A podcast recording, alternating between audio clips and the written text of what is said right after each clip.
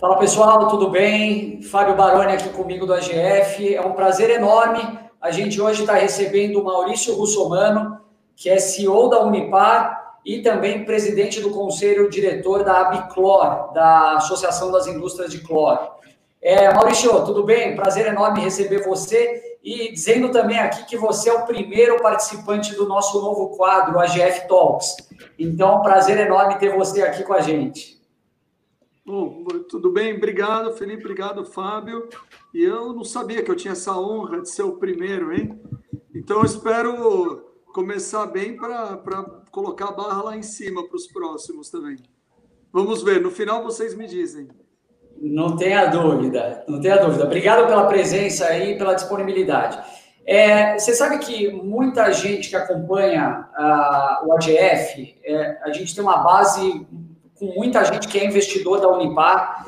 Então, de qualquer forma, eu acho que vai ser muito interessante para também falar sobre o momento da empresa agora durante a pandemia. Né? Mas o, o principal motivo, a principal motivação dessa nossa conversa é a aprovação do marco regulatório do saneamento, que aconteceu na semana passada, depois de muito tempo aí, muitas idas e vindas, né? Hoje eu estava ouvindo que desde 2016 se fala dessa aprovação do marco regulatório. Finalmente a gente conseguiu é, ter essa aprovação do Senado, do Congresso, e é, a gente está particularmente interessado, Maurício, em entender um pouquinho mais dos impactos dessa aprovação para a cadeia do saneamento, porque boa parte dos investidores tem focado no impacto para as empresas de saneamento, para a Sabesp, Sanepar, Copasa, mas se esquecendo da cadeia da qual a Unipar faz parte. Né? Então, é, eu vou passar a palavra para o Fábio aqui, que ele vai começar perguntando, e depois a gente vai batendo uma bola aqui, principalmente falando sobre esse tema. Tá bom. É isso aí, Maurício. É um prazer recebê-los aqui, para endossar as palavras do Felipe aqui, né? E a gente, acho que para começar seria legal a gente ter um overview aí, um, né, da, da Unipar e da indústria do, do, do, cloro e da soda nos negócios. Eu queria que você falasse um pouquinho primeiro sobre isso, até para é, é, posicionar os, as pessoas que ainda não sabem um pouco sobre a Unipar, seria legal ter esse bate-bola. A gente vai colocar aqui na descrição exatamente o que, que seria o marco do saneamento, né, para o pessoal também ficar a par, mas queria que você começasse fazendo um overview aí da Unipar e da indústria como um todo. Tá bom. Bom, vou começar a falar um pouco do nosso negócio, né? O, negócio da Unipar, a essência é o cloro e o soda, é, o, é a principal atividade, né? Também para aqueles que não conhecem, uma descrição rápida, mas todo o nosso processo começa com sal. Nós temos o sal, o sal, não sei se lembram da época de, de colegial, da, das fórmulas químicas, é o NaCl, que é o sódio e o cloro. Nós colocamos o sal em água, fazemos uma solução saturada, que é uma, uma solução cheia de sal, e aí vem eletricidade é, com a eletricidade, nós rompemos a, as moléculas, então o sódio se separa do cloro, e a água, que é H2O, o hidrogênio também e do hidróxido se soltam e se rearranjam. Então, o cloro se junta com outro cloro e faz, sai o gás cloro. A, o, o hidrogênio ele se junta com o hidrogênio e sai o gás hidrogênio. E a soda se junta com o hidróxido, então se, se forma a soda cáustica. Esses são os principais é, subprodutos que saem desse processo. O cloro ele sai de forma gasosa, então para fornecer para tratamento de água nós liquefazemos o, o cloro para poder transportar e vai para as estações de tratamento de água, né, da Sabesp, por exemplo, e fazemos o tratamento. O cloro também nós diluímos ou reduzimos o cloro para 37%, né, 34, 37 e, e adicionamos algumas coisas, mas fazemos o ácido clorídrico o ácido clorídrico vira matéria-prima, por exemplo, para o policloreto de alumínio, que é um, é um coagulante, é um agregador que pra, também serve para tratamento de água. Então, ele é colocado para tratamento de água, ele junta, ele aglomera os resíduos sólidos da água e orgânicos e eles decantam. Então, assim é o primeiro estágio de limpeza de água. Ou nós transformamos também o cloro em hipoclorito, que é uma diluição ainda maior, que é a matéria-prima para a água sanitária que nós estamos usando em casa nesse momento de pandemia para higienizar superfícies, para lavar é, tudo, tudo que você vê na frente, né? Inclusive a prefeitura e os governos têm usado para limpar ruas, hospitais etc. Então, isso, é, vamos dizer, é o, é o principal para o cloro. O hidrogênio, ele é reaproveitado no processo para fazer calor, ele é reutilizado para aquecer as caldeiras. E depois a soda cáustica é um outro produto muito importante, porque ele também é usado numa é, grande gama né, de, de indústrias. Ele é usado na indústria de alimentos, ele é ao mesmo tempo, ele é um corretor, ele é básico, ele corrige a reação, ele também serve para fazer limpeza, né, de desincrustação. Então, ele é usado na indústria de papel e celulose, na empresa de, na, na indústria de alimentos, ele é usado para fazer sabão, então é uma matéria-prima importante fazer sabão, que também, de novo, na pandemia é importante para higiene e limpeza. Então, esses são os nossos produtos básicos. O cloro tem mais uma utilização que é, vai para a construção civil, que é nós pegamos o cloro, misturamos com etileno, que é outra matéria-prima importante, e fazemos o PVC. O PVC, o uso mais conhecido de todos é o PVC que faz tubos e conexões para rede de esgotos e a rede de água pluvial da nossa casa, mas também serve para fazer conduítes, serve para fazer agora tem pisos vinílicos que se vêem cada vez mais, que são fáceis de limpar, durabilidade, acabaram sendo muito usados em hospitais, né, pela facilidade e a durabilidade. É, o PVC também serve para fazer aquelas bolsas de doação, que, que, fazemos doação de sangue, né? Uhum. Bolsas de sangue para colocar soro, catéteres. Então, o PVC tem uma parte muito importante que é a construção civil, mas a indústria farmacêutica ou hospitalar, né? Acaba usando também. Ah, hoje em dia também se fazem aquelas máscaras, os shields para proteção, são feitas de PVC. Quer dizer, é, o nosso, no final, o cloro como matéria-prima inicial, ele é muito versátil, acaba sendo usado em, em muitas aplicações. Ô, ô, Maurício, interessante que você está falando. A, a, a, próxima pergunta que eu tinha aqui era para você contar um pouquinho quais têm sido os principais impactos para a Unipar na pandemia, como vocês tiveram que lidar com toda essa situação, é, qual é o nível de utilização das fábricas hoje, funcionários, enfim.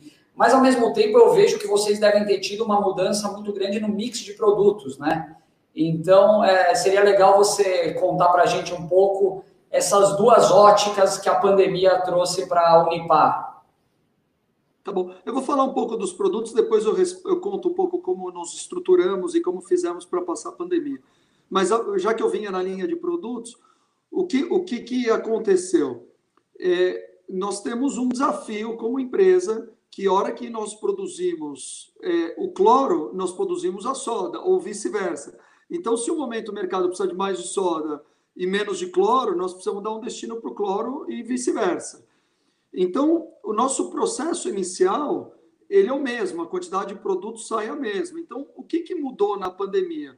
Na verdade, é, o, a, a, necessidade de cloro continuou, é, é, é como se diz, inalterada, porque todo mundo foi para casa, todo mundo precisa de água, os hospitais precisam de água limpa, as indústrias precisam de água, então a necessidade do cloro ou do, da diluição do cloro, que eu falei do ácido clorídrico, fazer PAC, etc., isso permaneceu inalterado. O hipoclorito aumentou a necessidade porque as pessoas limparam mais vezes, higienizaram mais as áreas e, e de novo, limpezas externas. Então, toda a cadeia do cloro direto é, seguiu inalterado em alguns momentos até um, um, consumo, uma demanda maior. O lado da soda cáustica é a mesma coisa, né? Porque como vai para a indústria de alimentos, vai para a indústria é, de higiene pessoal, etc., também não continuidade. Onde nós fomos mais impactados é com a construção civil, né? Com a redução das obras ou a paralisação em muitos estados é, das obras, então o consumo de PVC caiu muito. Só que a produção de cloro e soda continua a mesma. Então, na, algumas das nossas fábricas tiveram um aumento de estoques de PVC, já que a, a soda cáustica e o cloro são produtos essenciais e não pararam durante a pandemia. Então, e, Maurício, foi... mesmo, desculpa, desculpa te interromper, e mesmo essa demanda hospitalar adicional que veio não foi suficiente para suprir a, a demanda da construção civil? Não, porque ela representa 20% a 30% do, do, do uso, né? Nós fazemos, quer dizer, o, o, o PVC principal é para construção civil, é tubos e conexões, depois tem forros, pisos é, e outras aplicações, né? Depois tem uma parte do PVC que é aplicado na indústria de moda, você faz a sola de, de, de calçado, a, a, ou na indústria automobilística, que, é, que eles falam que é corino, na verdade é, é PVC. O banco, em vez de ser de couro, o corino, é, é, aquilo é PVC e outras aplicações. E aí depois vem a indústria, é, vamos dizer, a parte médica, que, que realmente teve uma demanda maior e, e, e muito nós fizemos também foram doações, né? Para ajudar hospitais, ajudar também os governos locais. É, então, então, esse é o, é o, básico do que aconteceu com o Mix. É, indo um pouco de como a Unipar é, passou por essa pandemia, bom, eu me, eu me lembro muito bem que eu estava no meio do carnaval e eu, alguns amigos meus, eu ouvi que cancelaram viagens para a Europa e até para a Ásia, porque é, por restrições, não tinha restrições de viagem, mas tinham restrições locais. Então eles falaram, bom, a gente vai viajar para quê? Né? Para não conseguir ir nos lugares, etc. Foi aí que é, realmente acendeu uma luz vermelha para mim, porque a gente estava acompanhando, mas parecia uma coisa distante, não tinha nenhum caso no Brasil. É, a gente sabia que estava avançando, né? começou na Ásia, avançou para a Europa. É, então, eu lembro que chegando do carnaval, eu chamei alguns executivos da companhia e falei: escuta, nós temos que colocar um, um comitê de crise já e nós precisamos tomar medida já, porque é uma questão agora de dias. É, não esperávamos que fosse avançar com tanta velocidade na Europa e a gente começou a ouvir as histórias da, da, da Itália, da França, da Espanha. Falei: nós precisamos fazer isso já. Então, na sexta-feira, de logo depois do carnaval, como se fosse sexta-feira de cinzas, nos reunimos e fizemos, estruturei um, um, um comitê de crise e desenhamos quais eram as linhas gerais. Então, basicamente, um, uma preocupação muito grande era com a continuidade operacional, já que o nosso cloro é, abastece é, o estado, o tratamento de água do estado de São Paulo e, do, e boa parte do sul, então não poderemos parar, porque é, é, é essencial. É, então, é, continuidade operacional, a gente fez uma lista de ações, se você quiser, depois a gente, eu posso falar um pouco mais. Legal. Segundo tema relevante, é, é, seria a segurança e o cuidado com os colaboradores e suas famílias. Então, o que, que nós precisamos fazer, criar de protocolos e ações para evitar que os nossos colaboradores se contaminassem e também é, as suas famílias.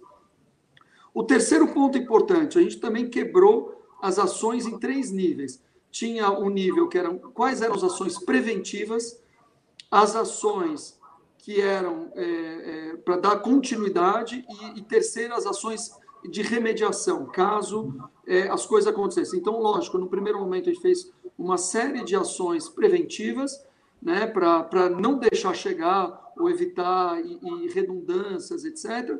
Mas nós já começamos a desenhar ações de remediação caso a pandemia se instalasse e fosse muito severa e muito rápida. Né? É, e, por fim, nós tínhamos também um compromisso como objetivo desse, desse comitê, que era cuidar das comunidades, da sociedade é, onde estamos inseridos. Quer dizer, nós sabíamos que nós teríamos um papel muito importante social nesse momento para a mesma coisa que nós estávamos fazendo dentro da empresa, que, que nós faríamos com as comunidades no entorno e a sociedade. E aí tinham várias dimensões, desde informação, desde comunicação muito próxima, até doações, que nós acabamos também fazendo muitas doações e, e participando também em grupos governamentais ou não governamentais, é, para ajudar as pessoas a lidarem e a, a se planejarem para fazer as coisas. Então, até porque, foi... até porque a Unipar já tem esse papel mesmo antes da pandemia, né? Então, imagino que seja algo natural para vocês. É, natural, mas não fácil no momento claro. tão adverso, né? É, quer dizer, a nossa missão como empresa, é, é, a gente tem um, uma frase que eu gosto muito, que é fazer a química acontecer, que até uma, é uma, um trocadilho muito, muito, muito legal, né?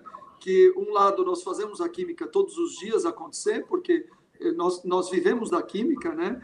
É, e tem um orgulho e um, e um, e um prazer muito grande das pessoas que trabalham na empresa em, em fazer todos os dias cloro, soda, PVC, etc., é, com muito, muito bem feito, com qualidade. mas nós também, como empresa, nos propomos fazer a química acontecer é, entre os públicos né, que interagem conosco, sejam clientes, sejam fornecedores, seja a sociedade, é, sejam acionistas né, ou investidores. Quer dizer, nós temos uma preocupação holística, é, não apenas é, de cuidar de uma dimensão, mas de cuidar em todas essas dimensões, porque acreditamos que elas ajudem é, a, a, manter o equilíbrio e a sustentabilidade. Né? É, um, outro, um outro grupo muito importante são os próprios colaboradores. Né? Então, se não tivermos pessoas felizes, que gostem de trabalhar na empresa é, e, e, que nós também cuidamos deles, nós também não estamos retribuindo é, nesse papel que é, de novo, social da empresa. A empresa tem que gerar lucro, mas também o objetivo dela é cuidar de todo o entorno para todo mundo ser melhor. Né? Então, tem uma parte também de retribuição da nossa empresa. Maurício, a sua vinda aqui no AGF Talks ela é sensacional porque ela tira esse meio que estigma da pessoa. Porque assim, a gente tem muitos investidores que acabam comprando um, um papel na, na telinha lá, achando que não tem nada por trás, achando que são apenas números lá mudando o tempo inteiro. Quando você vem aqui e esclarece todo o trabalho responsável que a Unipar faz, e eu digo responsável porque tanto eu, como o Felipe, como a Luiz e como o Barsi já estivemos várias vezes na Unipar, é, é, é, quando você vem aqui e mostra tudo isso para o nosso público, é, é, fica mais evidente, fica mais claro que bolsa de valores é algo que você pode usar de uma maneira super profissional que você pode se aliar a bons projetos de boas empresas como a Unipar. Claro que isso aqui a gente sempre tem que deixar claro que nunca é uma recomendação de compra, a gente não recomenda a Unipar, a gente tenta ensinar as pessoas a investir de uma forma mais inteligente, com estratégia e tudo mais. Então, quando você vem aqui e fala tudo isso, é, você acaba é, elucidando para as pessoas que estão em casa a versatilidade que uma empresa como a Unipar oferece, tanto seja é, na parte de produto, seja na parte de, enfim, de vários, vários, várias ações que a Unipar faz. E eu digo isso também não só em relação a produtos, mas também a responsabilidade social que a Unipar faz, seja com a sociedade ou com os, os trabalhadores que, né, que fazem parte, os colaboradores que fazem dessa empresa uma belíssima empresa, né? Então, é, pô, isso eu acho maravilhoso. É muito bom a gente desmistificar esse, esse, negócio que foi criado, que Bolsa de Valores apenas é um, um monte de números lá que você fica comprando na alta e vendendo na baixa. Tem muito mais por trás disso né? E como você vem aqui e fala, isso é muito bacana, isso é muito legal. É, a minha pergunta vai um pouquinho mais no sentido do marco é, do marco legal do saneamento, né? Do, do, do marco que aconteceu agora. É, Para quem não sabe o que, que, é, o marco do saneamento ele basicamente ele é, prevê a abertura né, de licitação para serviços de água e esgoto, e ele acaba autorizando a entrada da iniciativa privada nas concessões, né? É, e essa meta é atingir, a, a atingir cobertura de 99% para fornecimento de água potável e de 90% para tratamento de esgoto. Eu queria saber, assim, com a aprovação, é, é, como é que essa aprovação do marco de saneamento ele pode acabar mudando o cenário da, da demanda de cloro para a Unipar? Tá só, só vou aproveitar um pouco o seu último comentário, eu já entro no saneamento, mas mas para dizer que é, isso é um dos motivos também porque eu tenho tanto orgulho e prazer de trabalhar na empresa, né? Eu, eu participamos na redefinição da nossa missão e valores, né? É, no, no, final do ano passado, é, eu, eu, estou na companhia como, como presidente da companhia desde o início do ano, então eu peguei um pouco dessa dessa transição é, e, e realmente para a gente é muito importante trabalhar de novo, com todos os públicos, com um propósito muito claro é, e do que qual que é o impacto que a nossa empresa, né? É, o, no ano passado, eu tivemos, é, e no começo desse ano, diversas é, interações e discussões com o Conselho é, para colocar né, todos esses pontos e para a gente conseguir, vamos dizer, criar um arcabouço que refletisse as aspirações, os objetivos da companhia a longo prazo é, o, o, o, Frank Abubakir, né, que é o presidente do, do conselho e, o, e controlador, né, ele, ele se envolveu também pessoalmente e me ajudou muito em todas essas discussões. É, então, assim, foi é muito, muito importante, muito legal para um, um presidente de uma empresa ter um conselho que está tão engajado é, é, na figura né, do, do, presidente do conselho, que é o que eu tenho interação no dia a dia, né? É, em, em fazer essas coisas acontecer. Então, nesse ponto, eu estou muito feliz e muito satisfeito com a Unipar. O segundo ponto é lógico, nosso objetivo como empresa, e por isso que nós temos é, conselheiros e investidores tão importantes é, e conhecidos, né, e com uma grande tradição e muito expertise, como o Barço, Luiz e, e, e, outras pessoas que investem na nossa empresa, porque é um projeto de longuíssimo prazo, não é um projeto de um mês ou de dois meses. Nosso objetivo é entregar sustentavelmente, é, de maneira sustentável, desculpa, resultados ao longo dos anos, com bons projetos, com boa gestão e com bom cuidado do nosso negócio. Então, desculpe eu fazer é, esse, esse pequeno atalho, mas eu aproveitei o seu, o seu comentário, é, mas vou entrar agora no saneamento. Né? O saneamento também é um tema muito relevante, não só para a Unipar e para o nosso setor de cloro-soda, mas para o Brasil. É, quer dizer, nós temos que estar muito contentes e comemorar muito que nós vamos ter uma atenção especial. Pensa que no Brasil hoje tem 35 milhões de brasileiros que não têm água potável em casa. Quer dizer, imagine num tempo de pandemia que você tem que chegar em casa e teoricamente a, a, o maior protocolo é lavar as mãos, é o que é o mais importante e as pessoas não têm água para lavar as mãos. E depois tem 100 milhões de brasileiros que não têm acesso a esgoto, ou seja, não chega, aos, quer dizer, quase metade da população brasileira é um, é um tema, na verdade, um pouco absurdo, né? Para um país como o nosso, que não é um país desenvolvido, mas é um país em transição e com muito potencial, né? O Brasil, com um PIB que nós temos de quase, se eu juntar tudo, com informal, quase 2 trilhões aqui, quer dizer, é, é quase inaceitável isso. Então, é, esse é o primeiro passo importante, pensando em nós brasileiros, é, é, se conseguirmos colocar tudo isso de pé para funcionar e atingir as metas de saneamento universal até 2033, será um grande é, tema para todos nós brasileiros. E, eu, e como comecei dessa parte social, eu, eu vou continuar nela. O, imagine o tamanho do prejuízo ou o tamanho do benefício que nós teremos é, com a saúde pública, quer dizer, então isso vai reduzir os custos da saúde pública, nós teremos menos é, faltas nas escolas das crianças que não têm acesso a esse saneamento. Então, com isso, vão ter mais crianças preparadas. É, nós vamos ter também melhoria na renda, porque as pessoas vão ser mais produtivas. Penso aquelas pessoas, de novo, que não têm acesso a esgoto, a água, vão poder trabalhar melhor, vão ficar menos doentes, quer dizer, vão ser menos produtivas. Imagine a valorização de imóveis, imobiliário em muitas é, áreas do Brasil, que hoje tem esgoto a céu aberto, com agora com esgoto e a universalização. Pense no nosso turismo como país, que é muito importante para muitas áreas, e nós temos aí esgoto chegando na, nas praias ou em, em, áreas que acabam afastando é, é, o turismo, é, ou por água potável, etc. Quer dizer, é, o Trata Brasil, que é um instituto que nós fazemos parte, também somos sócio-fundadores, fez um estudo que o potencial benefício para o Brasil ao longo dos 20 anos é de um trilhão de reais. Então, quer dizer, o saneamento bem executado é, e cumprindo todos os objetivos, nós estamos falando aqui de quase mais uma previdência. Então, é um grande investimento para nós. Agora, olhando agora, indo um pouco mais para dentro, pense agora nas cadeias de valor, né, nas cadeias produtivas vai mobilizar uma série de cadeias produtivas. Então, se fala em investimentos entre 500 e 700 bilhões de reais. Isso vai mexer com a cadeia da construção civil, de materiais de construção, com as, as empresas empreiteiras e construtoras. É, nós estamos falando aqui de empresas químicas como as nossas, com fornecimento de, de químicos para o tratamento para a infraestrutura.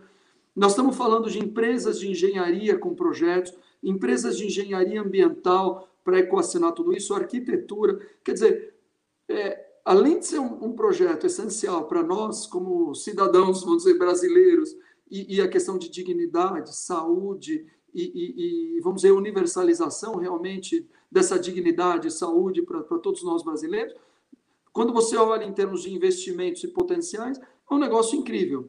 Então, por isso que, de uma certa maneira, é, estamos muito positivos com, com, com todo é, esse novo marco. É, lógico que agora vem é, o, o, pra, um projeto dessa magnitude, tem alguns temas agora que precisam ser tratados é, é, depois da aprovação, né, da sanção do presidente. Temos que equacionar o tema de financiamento, Então, esse é um tema que também nos próximos meses serão tratados. Tem toda a questão do, do, da, dos detalhes legais para que as empresas é, é, se candidatem, né, ou, ou, que busquem essa oportunidade por uma questão de segurança jurídica e para estar tudo muito bem detalhado. Quer dizer, tem, tem, tem uma série de consequências agora que nós precisamos, como país, organizar para funcionar. Né? Então, assim, é um, é um, é um grande passo, é, tem muitos benefícios e potenciais é, que nós poderemos capturar se nós fizermos a lição de casa e trabalharmos bem nesse, nessa direção. Ô Maurício, você falou do financiamento, só por curiosidade, né? A gente sabe que as empresas de, de saneamento, elas conseguem aquelas linhas de crédito especiais de bancos de fomento, né? Banco do Japão, de outros lugares. As empresas da cadeia têm acesso a essas linhas também, ou isso é algo que poderia ser viabilizado na sua visão?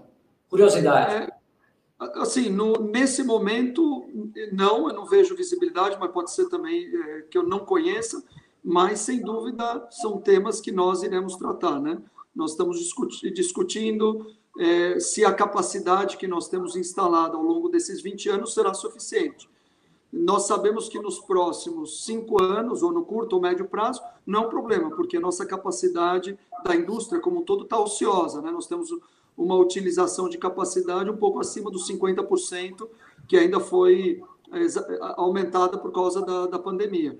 Mas é, a, me, a médio para o longo prazo, se a economia né, tem uma retomada importante, mais todos os projetos de saneamento, pode ser que nós tenhamos a necessidade de fazer investimentos em capacidade é, adicionais. Então, sem dúvida, esse tipo de, de projeto, né, de, de tipos de financiamento serão, eh, buscaremos e serão levados em consideração. Tá?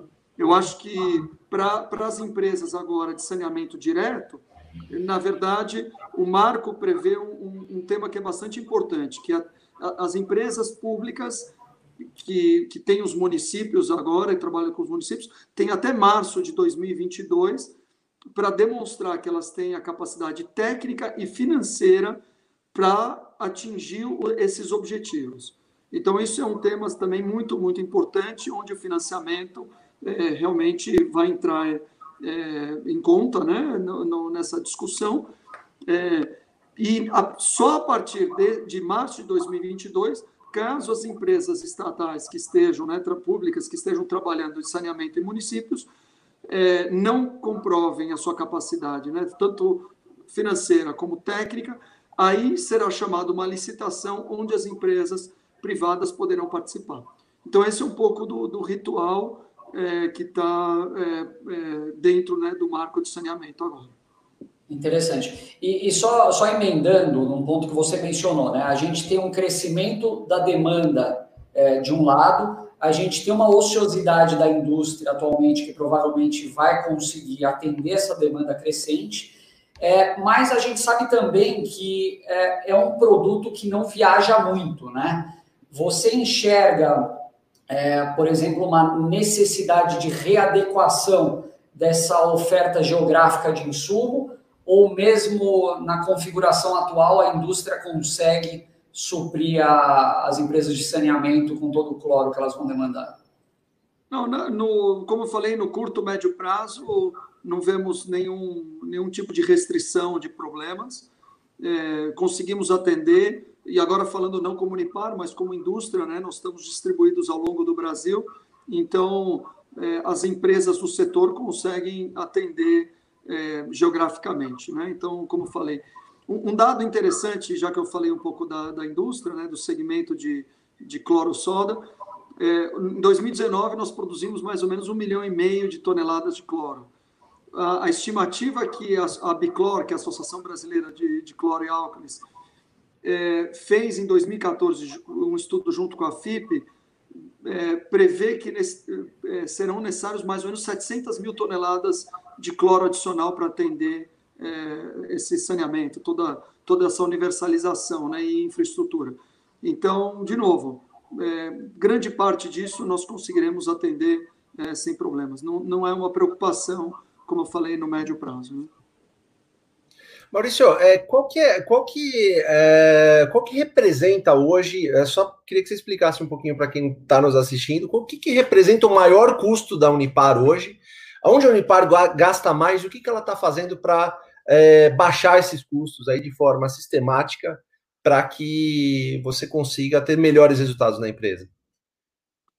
Bom, eu, um tema muito importante para nós como, como, como empresa né, industrial é ser uma empresa competitiva é, consistentemente, né? Porque nós não concorremos é, com apenas empresas brasileiras, nós concorremos no mercado global, né? Por exemplo, a soda é um produto global, então nós estamos concorrendo com outras geografias é, e outros players, né? De tamanhos e, e, e, e intensidades diferentes. É, qual que é o grande desafio Brasil é, que nós temos? é que os nossos insumos, né, alguns deles que são muito relevantes no processo, como energia, gás, é, água, etc., tanto no Brasil como na Argentina, são muito mais caros do que em outras regiões, por exemplo, que os Estados Unidos. Os Estados Unidos, as empresas americanas são muito competitivas porque têm acesso, de novo, a, eteno, a etileno, a eletricidade, contam com uma boa infraestrutura, contavam até agora pouco, até pouco tempo atrás com uma estrutura de, de juros né, para financiamento muito, muito baixas. Quer dizer, agora com, com a pandemia isso mudou também no Brasil, né, mas é, estamos mais um pouco mais competitivos, mas é, é uma situação de competitividade muito forte. Né? E, além de tudo, esses players eram players muito grandes e que, e que abastecem mercados internacionais. Então, o que, que acontece com a Unipar? nós precisamos é, ser, manter o nível de competitividade. Então, nós continuamente estamos buscando maneiras de reduzir custos. Agora, de que forma? Algumas alternativas. Tem, tem a redução de custos em processos, onde nós procuramos reduzir perdas, melhorar é, reações, melhorar processos dentro da, da fábrica para produzir melhor com custos menores e usar menos matérias-primas ou, ou ser mais eficientes no, no uso. Nós também é, buscamos alternativas é, desses é, insumos que são muito relevantes em redução de custos de uma maneira externa. Então, por exemplo, o ano passado nós anunciamos é, é, um projeto que nós temos com a, com a STET, é, para nos tornarmos autoprodutores né, com um projeto de energia eólica. Então, isso é, deverá, a partir de 2023, também reduzir nossos custos de eletricidade. Então, como esse projeto, nós estamos olhando outros projetos é, parecidos é, em algumas áreas da companhia. E, sem dúvida, tem a questão de eficiência interna, no sentido de olhar a gestão do custo fixo, né? Quais são os projetos que fazem mais sentido, quais são as melhorias, qual é o investimento de CAPEX. Então, é, para gerar mais produtividade e para melhorar a eficiência da empresa. Então, é, isso, é, isso é como nós abordamos dentro da Unipar, né? É, é, é todo esse tema de gestão de custos e competitividade. Ô, ô Maurício, é, falando um pouquinho mais de Unipar, eu queria saber um pouco da sua visão e talvez do Conselho de Administração também, qual a visão de futuro que vocês têm para a Unipar? Porque a gente sabe que o setor onde vocês atuam, ele tem processos relativamente tradicionais, vamos dizer assim, né? Por mais que tenha evoluído, você tinha aquela eletrólise de mercúrio, passou para vem passando para membrana, tal, mas é, como você enxerga a Unipar do futuro e talvez se você pudesse dar uma visão para a gente também como que essa indústria tem evoluído nos países mais desenvolvidos. Bom, nossa visão de futuro, é, sem dúvida, é uma Unipar é, sustentável, primeiro, primeiro tema, e sustentável em todas as dimensões que eu mencionei para vocês anteriormente. Né? É, é a história de fazer a química acontecer. Então, nós temos que, é, de maneira equilibrada, apoiar todos os pilares. Né? Temos que apoiar, sem dúvida, o pilar financeiro, precisamos trazer retorno para acionista, mas nós precisamos ajudar nossos clientes a ter mais sucesso e a continuarem competitivos e criando produtos. Nós precisamos também trabalhar com os fornecedores para melhorar os nossos processos, insumos, é, é, acesso a eles. Nós precisamos ter uma equipe é, também muito bem capacitada, uma equipe é, de maneira contínua. Um, um, dos grandes temas da Unipar, que é muito positivo de muitos anos, nós temos muita gente na companhia que está há muitos anos na empresa. Isso é muito importante, porque estamos numa indústria química é, que tem processos importantes e de grande responsabilidade, que é produzir o cloro, é, PVC, etc. Então, nós precisamos desse conhecimento e, e, e de toda a expertise é, e experiência em, em gerir e, e, tocar essas fábricas de operação. Então, isso é um lado importante, mas precisamos também de pessoas boas na companhia. É, e, por fim, nós precisamos da sociedade da comunidade.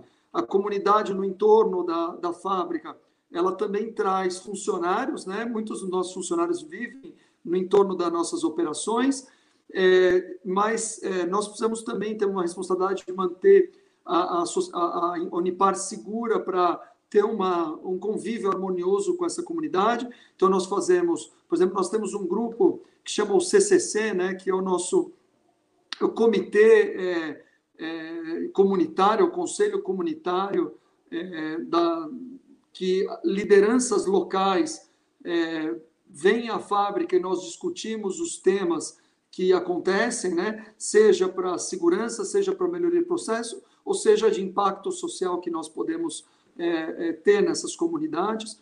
É, por exemplo, eles ajudaram a gente com as doações, nós fizemos doações para as prefeituras locais de Cubatão é, e, de, e de Rio Grande da Serra, onde estão as fábricas, e Bahia Blanca, então doamos hipoclorito, nós distribuímos sabonetes que fizemos parceria com clientes nossos e esses clientes, é, esse, desculpa, essa comunidade ajudou a distribuir os sabonetes na comunidade local, nós doamos um respirador para Cubatão.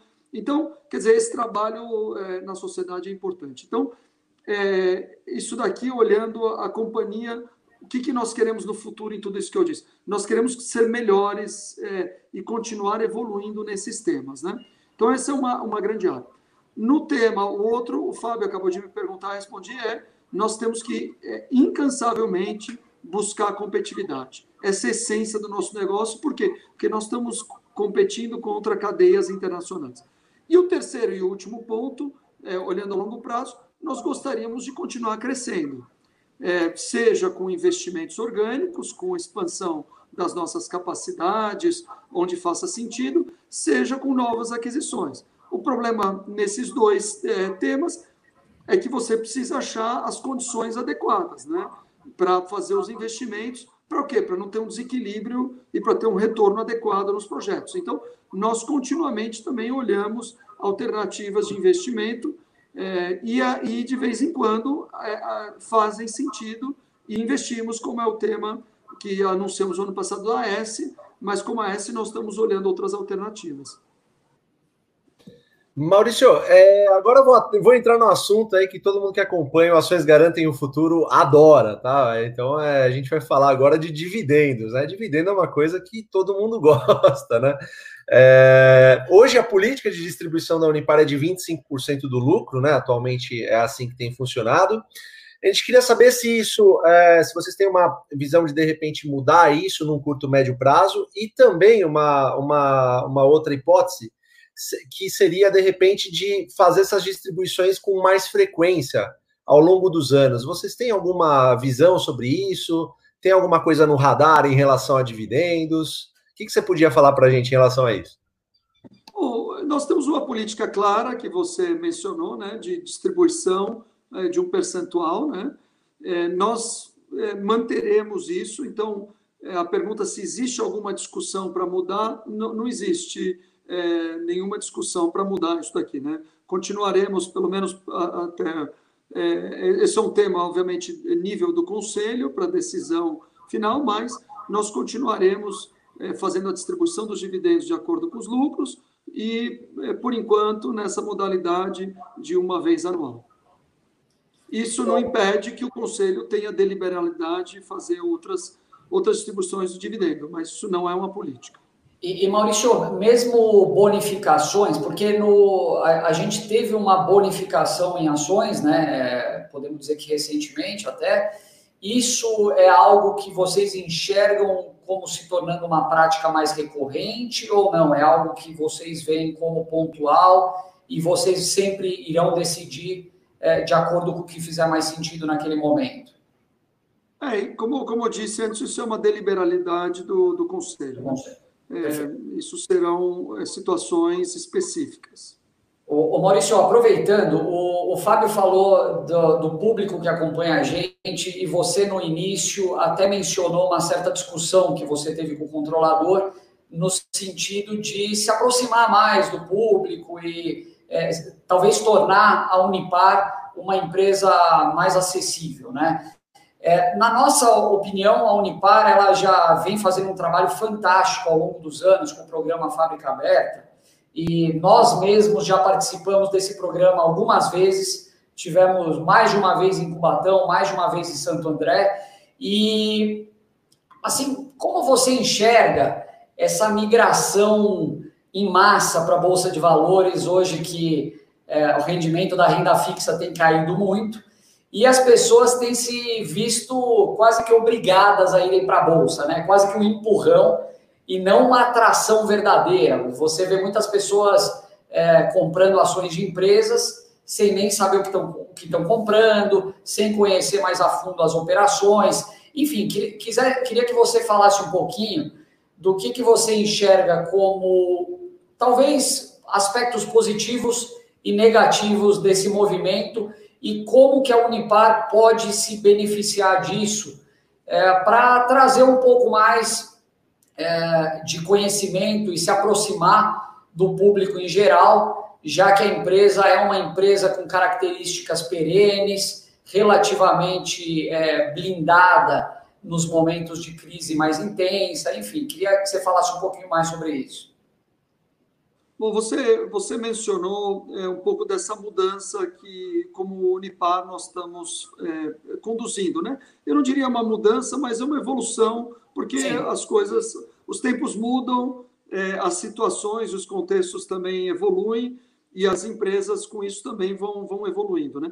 Então, é, o que eu posso falar de Unipar é que nós, é, e eu acho que podem observar isso nos últimos meses, temos buscado é, dar maior visibilidade e transparência à, à comunicação. Então, eu acho que a comunicação é um tema bastante relevante. Nós estamos ati mais ativos é, nas redes sociais, então vocês podem seguir a gente no, é, no Instagram, né?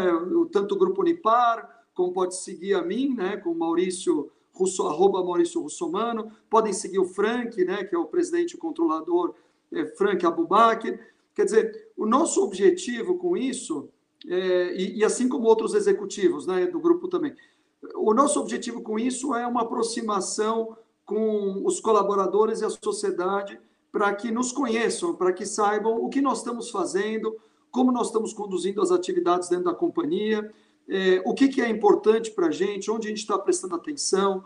É, por exemplo, nas, nas, nas, visitas que eu faço nas fábricas, é, agora, obviamente, eu estou fazendo com uma frequência muito, muito menor por causa da pandemia, mas eu sempre fazia uma mini auditoria de, de segurança.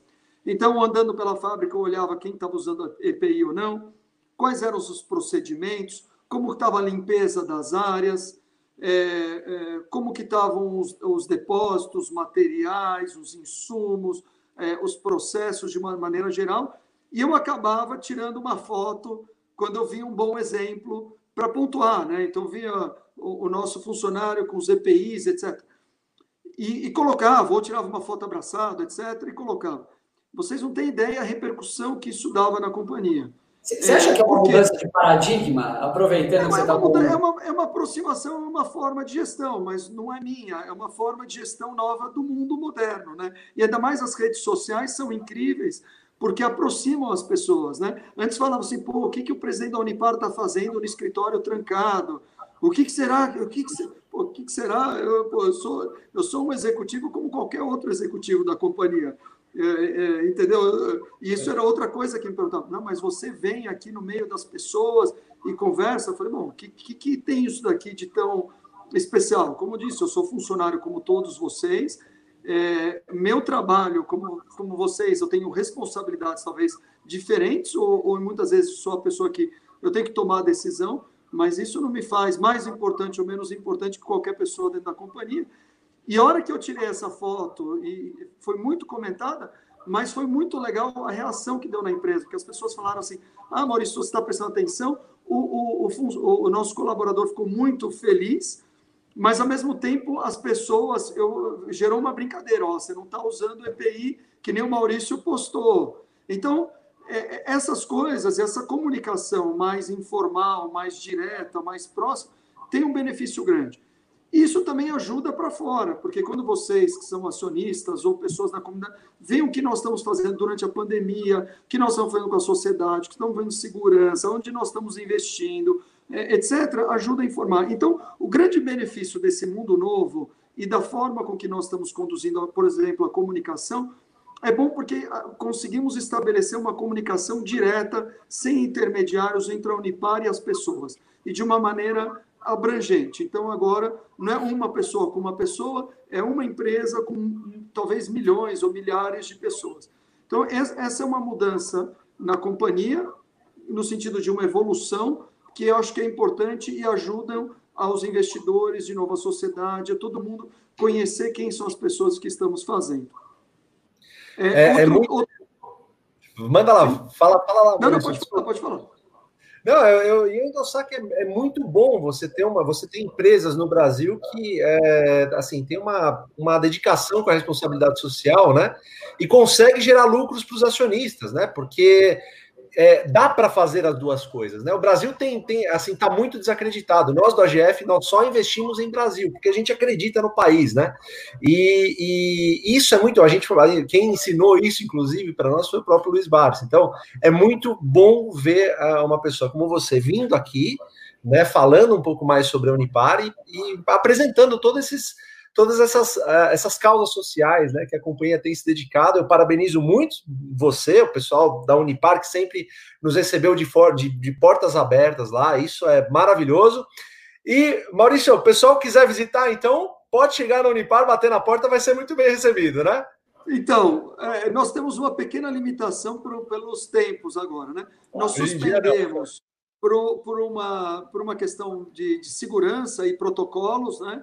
É, nós suspendemos o programa Fábrica Aberta neste momento, mas tem, uma, tem boas notícias. Nós faremos o Fábrica Aberta é, em um outro formato que anunciaremos em breve, e também assim que, é, de novo, os protocolos é, permitam, nós, sem dúvida, reabriremos esse programa. Quer dizer, nós temos agora o programa nas três fábricas. É, lógico, estão todos convidados, estamos abertos 24 horas por dia, sete dias por semana é, para que todos participem é, e venham nos visitar e nos conheçam melhor. Isso, é, isso é um grande valor da companhia, é um programa que também foi, foi iniciado há muitos anos atrás e, e como vocês falaram, é, é como visitar a nossa cozinha. Venha conhecer a nossa cozinha e ver o que nós estamos fazendo é, e como operamos, nossos padrões de segurança, a limpeza das fábricas. Quer dizer, na verdade, a, a indústria química é, é uma indústria que é, ela tem muitos benefícios né, para todos os, para nós, né, toda a sociedade. Você vê que a, a, a química está em tudo, quer dizer, tudo que nós fazemos tem química. Então, nós da indústria química precisamos dar continuidade, continuar inovando e trabalhando com muita responsabilidade, com muito cuidado, é, para que, de novo, tudo opere com muita segurança e, e a gente tenha sempre essa continuidade operacional. É, é isso que é importante na nossa indústria. Maurício, queria, queria agradecer muito você pela presença, pela disponibilidade. Dizer também que, em nome do AGF aqui, a gente se coloca à disposição para divulgar esse novo formato do Fábrica Aberta, que eu tenho certeza que vai agradar muita gente. Só avisar o pessoal aqui para, pelo amor de Deus, agendar antes, né? Não é para chegar lá em Cubatão, bater na. É rápido, é, é rapidinho.